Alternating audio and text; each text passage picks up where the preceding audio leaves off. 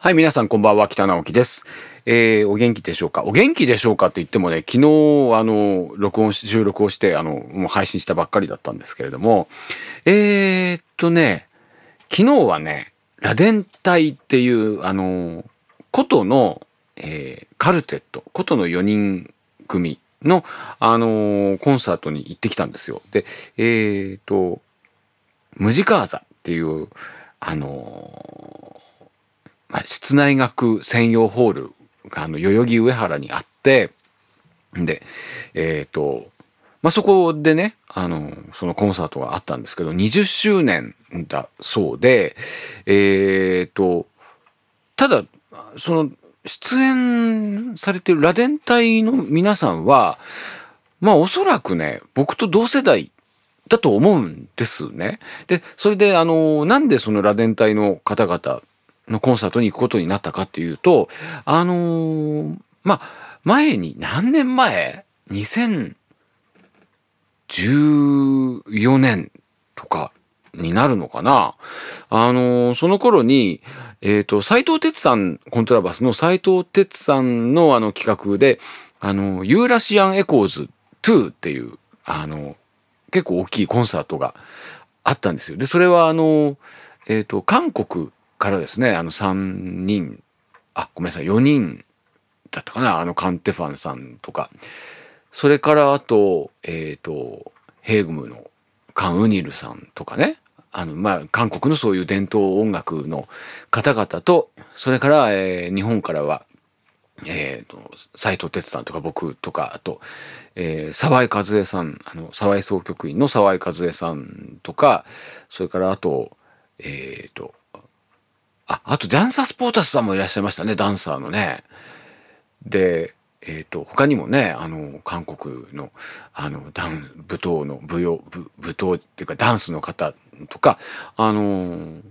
結構ね、大勢出る、あの、そういうコンサートがあったんですよ。で、それ、その時に、あの、螺鈿隊の4人の方々とも、あの、ご一緒させていただいて、で、えーそれからしばらくご無沙汰だったったんですけれども、あの、メンバーのね、小林真由子さんは、あの、何回かありがたいことに、あの、僕のやっているライブにもお越しくださって、で、それで、えー僕もね、やっぱりあの、ちょっと螺鈿隊、まあ、小林真由子さんをはじめ、螺鈿隊の皆さんの演奏をちょっと聞聞きたいなと思ってて、で、もともとね、琴のアンサンブルって興味があったんですよ。あの、えっ、と、螺鈿隊じゃなくても、例えば、えー最近は、元井美智子さんとかね、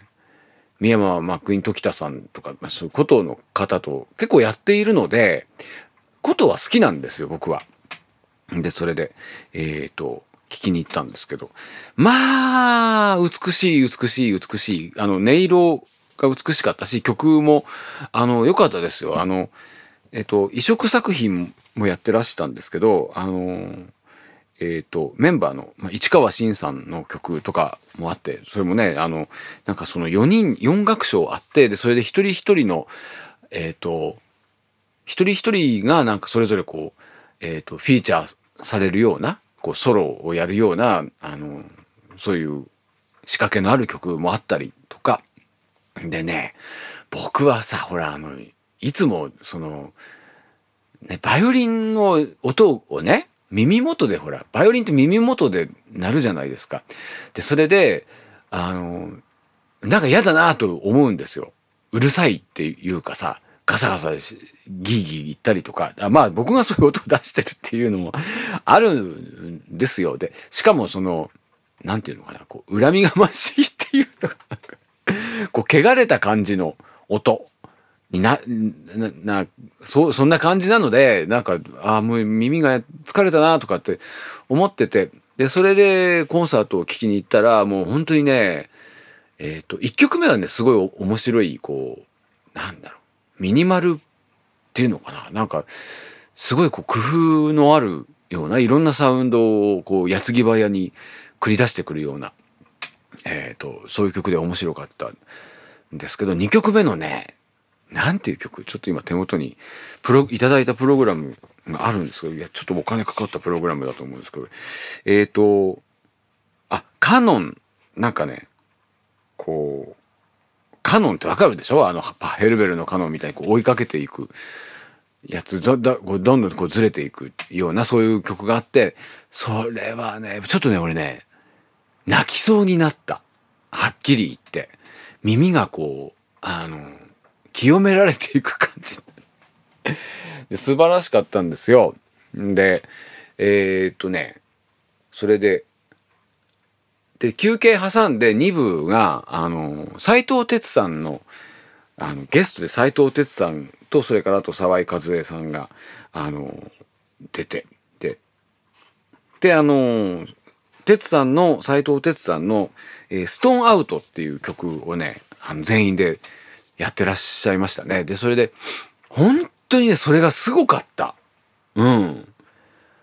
なんだろう。なんていうかこう、僕はさ、ほら、いつもあの、えっ、ー、と、このラジオでは言ってないかもしれないけど、あのね、鬼が出るって言うんですよ、僕は。いい、いい演奏っていうか、す、すごいものを聞いた時に、鬼が出てきたっていう表現をちょっと使っちゃうんですけど、えっ、ー、と、そんな感じだった。うん、なんかこう、音楽を超えた、音楽っていうの？演奏を超えた演奏っていうのかな？うん。まあ、もちろんね、みんな楽器を弾いているんだけど、なんかそれ以上のものが起こってるっていうのかな、ステージで。そんな気がしましたよね。それで、ストーンアウトはあの CD では聞いてたんですけど、えっ、ー、と、生では聞いてなかったんですよ。でも生は本当に、あの、素晴らしかったですね。うーん、なんとも、まあね、素晴らしかったとしか言いようがないんですけど、で、その鬼が、鬼が出たっていうのはね、ちょっと、変な例えじゃないですか。で、僕はね、えっ、ー、と、哲さんの生の演奏を初めて聞きに行った時に、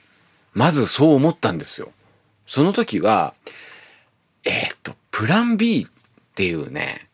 あの、ちょっとこう舞踏とかをやるようなスペースがあって、で、そこで、えっ、ー、と、斎藤哲さんと、あとギターの今井和夫さんのね、デュオをやってらしたんですよ。で、それを聞いていて、あ、鬼が出てきたって思ったんですよ。うん。でね、その鬼、じゃあ鬼って何なのって言われるとさ、鬼ってさ、こう、まあ怖い、怖いもの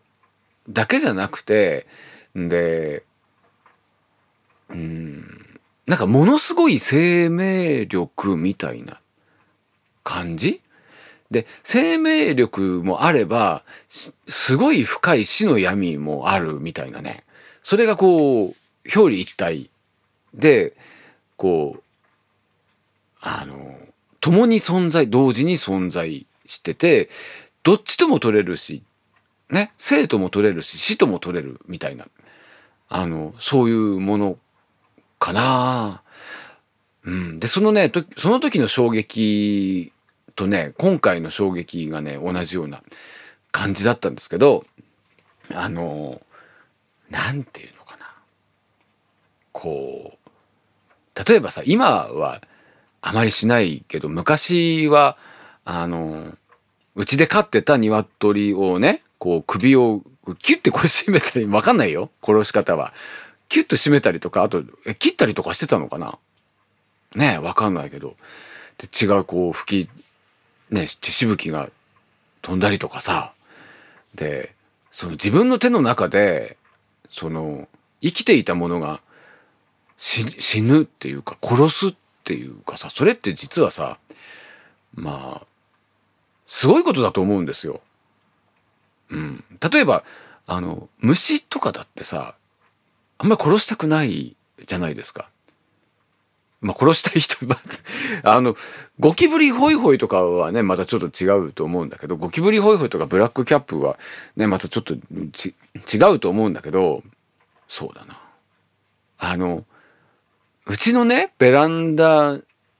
に、あの、真夏によく、あの、セミが飛び込んでくるんですよ。セミが飛び込んできて、で、それで、秋ぐらいになった時に、あ、まだセミがなんか転がってると思って、で、それをこう手に取った時に、まだ生きててバーッとこう、あの、羽ばたきを始めたりとかするんですよね。で、その時の、なんていうのかな、こう、びっくりっていうか、こんな小さなものなのに、で、死んでたと思っていたのに、こんなにまだ命がすごくあったっていう時ってびっくりする、衝撃を受けるじゃないですか。うん。それとか、あとね、あの、まあ、ひどい話なんですけど、昔ね、ひよこを飼ってたんですよ。で、すごいよく懐いてて、で、あの、たまにね、庭に出して、で、一緒にこう、散歩とかしてた時があったんですよ。で、それで、あの、懐いてたので、こう、足元を、こういう、歩き回るんですよ、そのひよこが。で、それでね、うっかりね、踏んづけちゃったんですよ。その、ひよこをね、もうかわいそうな話なんですけど、で、それで、死んじゃったんですよ。もちろん。あの、これ内臓とか出てなかったんですけど、まあ、ショック死なのかなで、かわいそうなことをしちゃったんですけど、今まであんなに生きていて元気だったのに、もう死んじゃってたんですよ。で、その命が今まであったのに、もう死んじゃって、で、こう、アリがね、アリがこう、たかり始めるんですよ。割とすぐに、死んでから。で、この生と死の境目、まあ僕が踏んだのが境目なんですけども、この境目って何なのかなって思ったんですよね。だってさ、自分でやったことないけど、あの、生きて、ね、釣りを好きな人とかさ、釣りをして、で、それで、あの、まだ生きてるのをね、持ってきてて、まな板の上で殺したりとかするでしょ？なんか叩いたりとか。だけどまだビクビク動いてたりとかするじゃないですか。ここ、あの、殺し方が半端だと。で、それをやるのって怖いですよね。まあ、いくら食べるためとはいえ、何かこう、人の、人、人っていうか、その生き物の命を奪うっていう、それも怖いし、その死んでたものが、さっきのセミじゃないけどさ、死んでたものがまた突然生き返る、まだ生きて、生きてたっていうその生命力の強さを、あのー、し、示されてっていうのかな。強さを見せられて、命の強さを見せられて、本当にびっくりする。で、そういうものがね、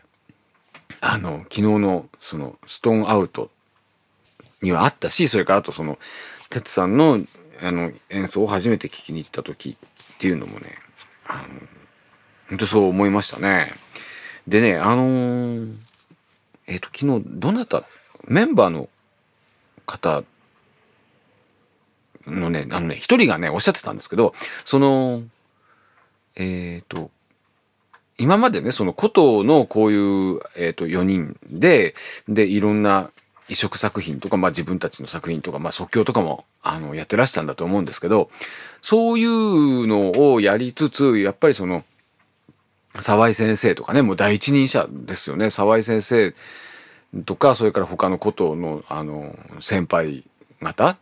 の、あの、背中、もうか輝けるその背中を見ながら、一生懸命頑張って来たんですって、あの、おっしゃってたんですよ。その、舞台挨拶で。んで、うん、だから僕もね、ほんと頑張んなきゃなと思っ、思うんですけど、ただ、昨日のね、あの、ストーンアウトを聞かされるとね、あ、できるのかなって思っちゃったよね、それね。あの、追いつこう、追いつくっていうのはちょっと無理じゃないかな。だってこんなにすごいもの俺作れないしって、ちょっと思っちゃいましたよね。うん、ただ、ねえ、なんか、じゃあ、今のままでいいかって言ったら絶対そんなことないですからね。あの、本当にいいものを、あの、作っていきたいですし、それからあと、なんだろう。ねえ、だって、今でいいって思ってないからね、決して。うん。まだまだって思ってるし、本当ダメだなって思、ダメだなとさえ思いますからね。こんなことややってちゃダメだってあの思うこと多いので まあ本当にその、えーと、偉大な先輩、まあ、鯖井先生もそうです斎藤哲さんとかねあとあの鼓のね久田先生とかねあのもう本当に大御所の方々とかねあの普段ねだって一緒にやってる方も僕ねあの一緒にやる方には本当恵まれてるんですよ。あの同世代の方、まあ、そうなんですけどあの黒田京子さんとかね緑川慶樹さんとかねうんなんかいい方とばっかりねやらせていただいて本当に幸せだなって思います。うん、でえっ、とね今日はねその、まあ、素晴らしい方あのえっ、ー、と、ルドビート・カンタさんっていうね、あの、この前の放送でもちょっと話しましたけど、チェロのスロバキアフィルハーモニー管弦楽団から、えっ、ー、と、アンサンブル金沢にあの移籍されて、で、それでずっと、えー、金沢であの活動されて、で、今はもう本当にソリスト、もう弾く手あまただと思うんです。本当に素晴らしいから。なんで、ソリストで、まあ、コンサートをやったりとか、それからあといろんな、多分ね、室内楽とかもやってらっしゃると思うし、あの本当にもういろんな活動をされている、えー、チェリストのあのカンタさんと一緒にやったんですけどうーんやっぱりね面白かったですよ。あの僕のね編曲も弾いてくださってんで結構ねあの自分では頑張ってあの編曲したつもりなんですけどやっぱりその譜面で頑張ってもねダメなんですよ。うん。あの、譜面で頑張ってもやっぱりその、いかにさ、演奏家が歌いやすいかとか、なんていうのかな。そういうところの余地を、あの、残すような譜面を書きたいなって、これからも、あの、そういう風な意識でいたいなっていうふうに思いましたね。あのー、あとね、ソロをね、各自やって、まあ僕はいつもいつものレパートリーであの暗い日曜日をソロでやったんですけど、あのカンタさんは、えっ、と、バッハをね、テロ無伴奏組曲からね、えっ、と2曲やっていただいたの。まあそれはね、本当に見事でしたよ。あの、僕はね、思うのはね、カンタさんのね、テロのね、音色とかね、こう、歌い方にね、何を感じるかっていうとね、あの、畳を感じるんですよ。なんか、畳の上を歩いているとか、畳の上に横になっているとか、あの、畳の上に立ってるっていう、なんかそういうのをね、感じますね。あの、石、石とか木の床の上にいるっていう感じじゃなくて畳。うん。あとこう、懐が、あの、大きいというか深い感じがしますね。うん。なので、あの、とてもとても今日もいい、いいものを聞かせていただいたし、それからいい、あの、ライブになって、あの、本当良かったなって、えー、思います。えー、で、またね、カンタさんとはね、やりたいねって、あの、言ってて、で、それで、あのまあ、昨日、あ今日昨日っていうかまあ日付的には昨日なんですけど、えっ、ー、と松本弦楽器の親方がまあ宣伝をあのしてくれた。んですが、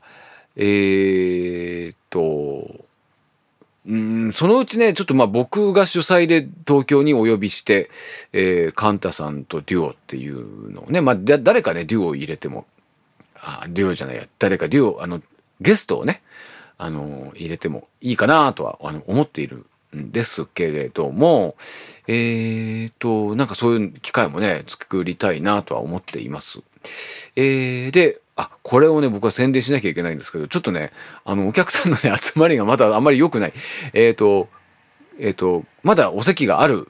そうですので、ぜひ聞きに来ていただきたいんですけども、えっ、ー、と、もう日付が今22日なので、23日、えー、明日の日曜日となります。えっ、ー、と、これは田中信正さんと、えー、やるライブです。えー、雑司ヶ谷のエルチョクロというあのえっ、ー、とこれはまあ単語のお店なんですけど今はもう、ん、なな何でもありっていうかね単語を中心に、えー、他のジャンルの、えー、ライブもやっているところですが、えー、とこちらで、えー、午後のあの公演です。あの多分日曜日の午後なので来やすい、え、時間じゃないかなと思います。えっ、ー、とですねちょっと詳細が今あの探し中なんですけどもえっ、ー、とこちらですねあのえっ、と第1部はあの普通にライブ、普通にライブっておかしい話ですけども、あの、普通にレパートリーを、えー、まあ、ラテン音楽の、あの、ちょっとこう、バラードっぽいのが中心なんですけども、そういうのをやり、えー、第2部でクリスマスにちなんだ曲とか、あの、あと賛美歌をあのやります。で、皆さんにあの楽譜とか歌詞を配って、えー、歌っていただくっていうコーナーもあります。えー、日時がえー、12月23日日日曜日14時会場15時開演えー、場所が雑司ヶ谷単語バーエルチョクロ、えー、で、えー、料金が、え、ご予約3900円、当日4300円。で、ご予約お問い合わせがエルチョクロ03-6912-5539 03-6912-5539えー、そしてメールでのご予約も、えー、受け付けております。バイオリンアット n キタ .net violin アットマーク nkita.net です。まあ、これは僕のあの、えー、メールアドレスになりますので、えー、まだあの、お席に余裕がありますので、お誘い合わせの上、えー、どうぞお越しください。えーと、それでですね、ちょっとまたあの、カンタさんの話に戻るんですけれども、あのね、今日もまあ MC でちょっと、えー、話したんですが、あのー、カンタさんのね、出身国のあの、スロバキアなんですが、実はね、僕にとってね、スロバキアって夢の国、夢の国っていうか、あの、行ってみたい国ナンバーワンだったんですよ。あの、っていうのはね、そのきっかけはあの、NHK のプロデューサーって言っていいのかな？えっ、ー、と、まあ、映像作家の方で、佐々木翔一郎さんっていう方がいらして、で、あの、その方が、あの、まあ、ドキュメンタリー、半分ドキュメンタリー、半分ドラマみたいな、そういうね、映像作品を何個か、あの、作ってらしたんですよ。で、それで、えっとね、中尾幸代さんっていう、あのまあ、女優で、朗読も最近はなさってる方なんですけども、その方があの主役として、えー、出てらして、で、ご覧になった方もね、多いんじゃないかなと思うんですよ。あのー、あれはね、1980、70年代後半から何作品かこう、シリーズみたいにして作られている、いた作品なんですけども、中尾幸代さんが、あの、調律師の役で、で、その調律師さんが、あの、バイオリンケースにね、調律の道具をこう、いろいろ入れて、で、あの、様々な国に行って、で、様々な人に出会うみたいな、そういうのがあったんですよ。あの、ドキュメンタリードラマで。で、それで、あの、まあ、日本で、あの、そのシリーズの第一作目がまずあって、でそれは四季、四季ってあの、フォーシーズン、四季ユートピアノっていう作品で、で、次がね、次がね、川の流れはバイオリンの音っていうあの、えっ、ー、と、イタリアのクレモナを舞台にしていて、でね、次が、ちょっと順番違ってたら申し訳ないんですけど、あの、スロバキアを舞台にした春音の光っていう作品で、えっ、と、次がね、次がラストなのかな。あの、それはスペインを舞台にしてアンダルシアの虹っだったかなっていう、あの、その作品4、4作品あるんですけど、その中で僕はね、あの、スロバキアを舞台にした春音の光っていうのにね、すごいハマったんですよね。で、それで、まあそれも子供の頃ですよ。あの、だってその作品が何年？かな ?1980 年代だったと思うんですけど、でね、僕はね、それを見て、で、それですごいあの、好きになって、んで、ファンになったんですよ。でそれで、えーと、中尾さんのファンにもなったしその佐々木さんの作品のファンにもなってでそれで特にその「春音の光」が大好きになってでビデオに録画してねで毎日見てたんですよ。あのえっ、ー、と中学生ぐらい？それであまりにも毎日見ているのでもう家族とかがもう嫌がってあのもうもう見ないでぐらい っていうぐらいに見てたんですね。で、それは、あの、まあ、スロバキアの首都のブラブラチスラバっていうところとか、あとそれから、あともう少しね、田舎の方とかに行くんですけれども、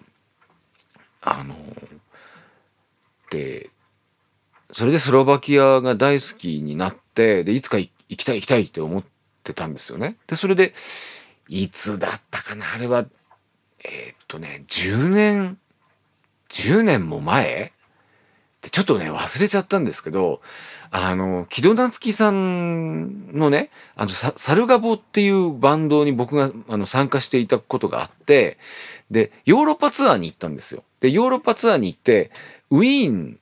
に行って、で、それで、あ、あの、1日オフがあったんですよ。で、それで、ブラチスラバ、まあ、スロバキアのブラチスラバって、えっ、ー、と、電車でね、1時間ぐらいなんですよ。なので、よっしゃ、これは絶対に行かない、行かなきゃダメだって、夢を叶えようって思って、で、一人だけで、その、電車に乗ってブラチスラバに日帰り旅行したんですよ。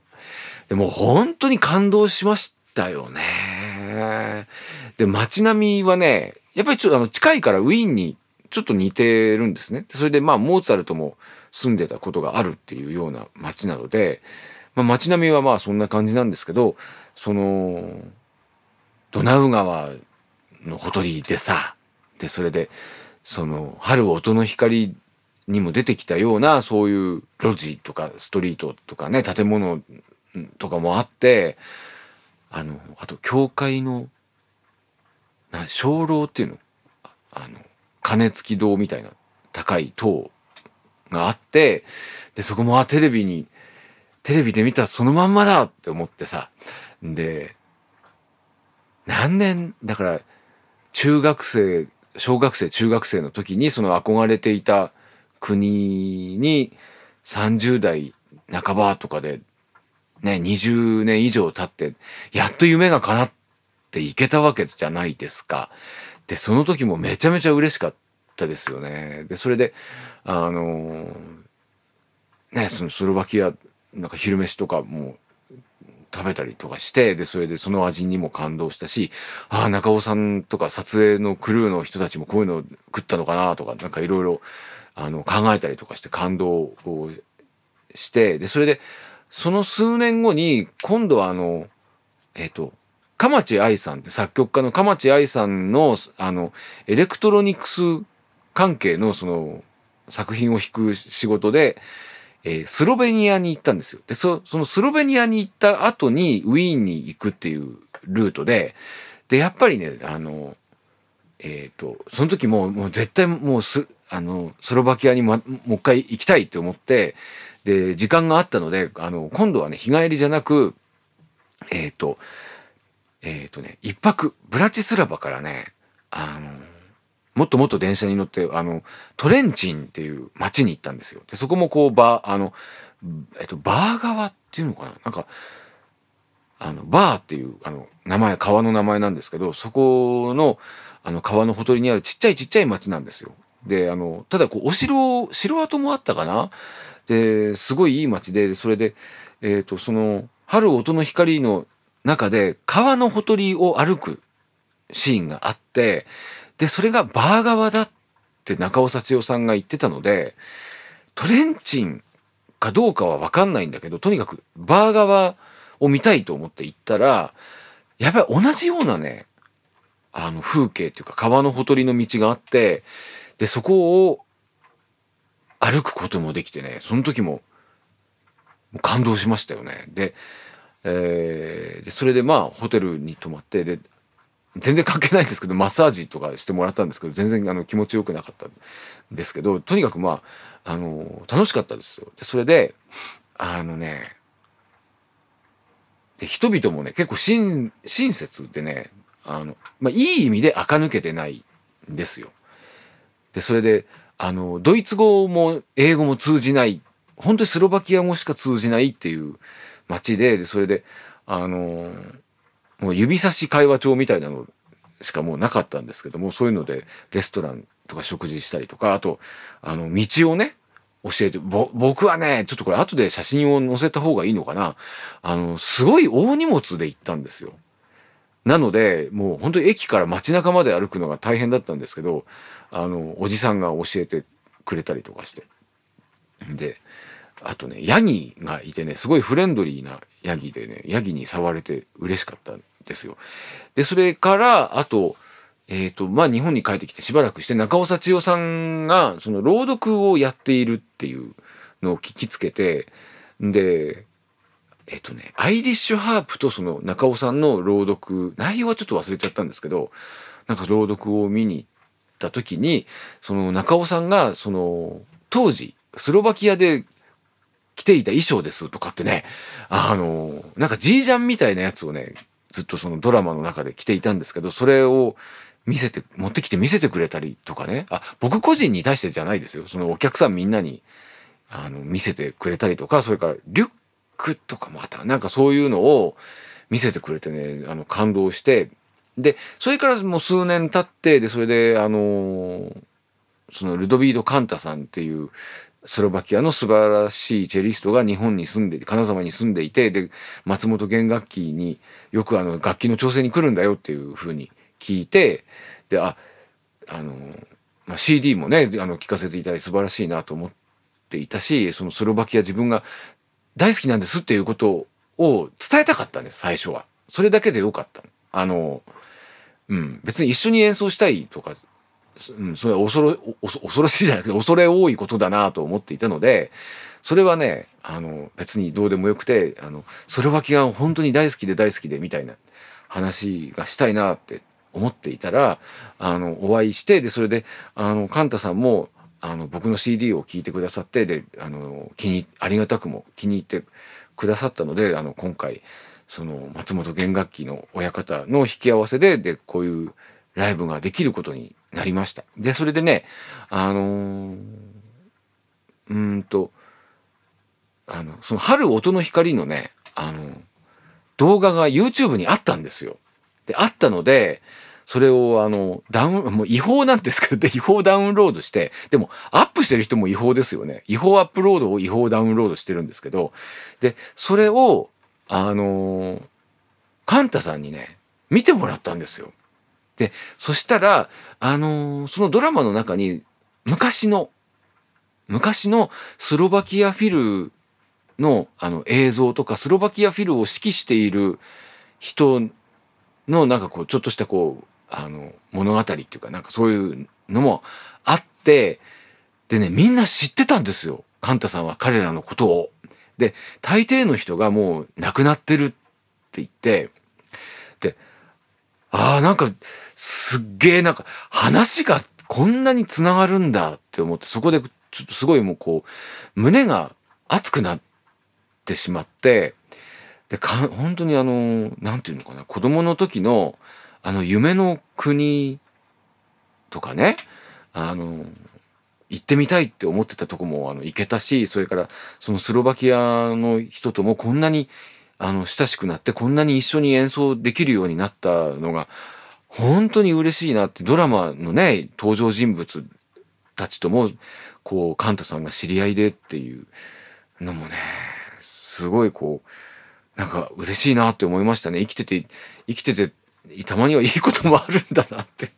思いました。で、それで、あのー、このライブを、あの、こう、いろいろ紹介してくれたり、世話してくれてて、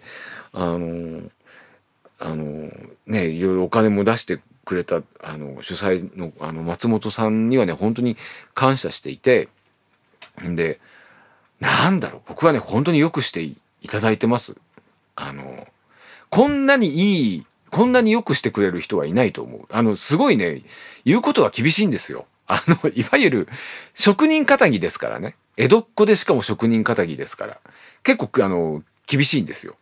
だけど、すごい面倒を見ていただいていて、うーん、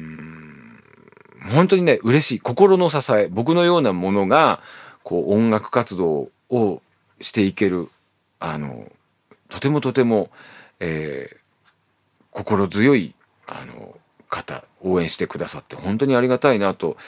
えー、思います。もう本当に今日もありがとうございました。てあの、まあ、ラジオき、これ、これなんか絶対聞いてないんですけどね。えー、ということで、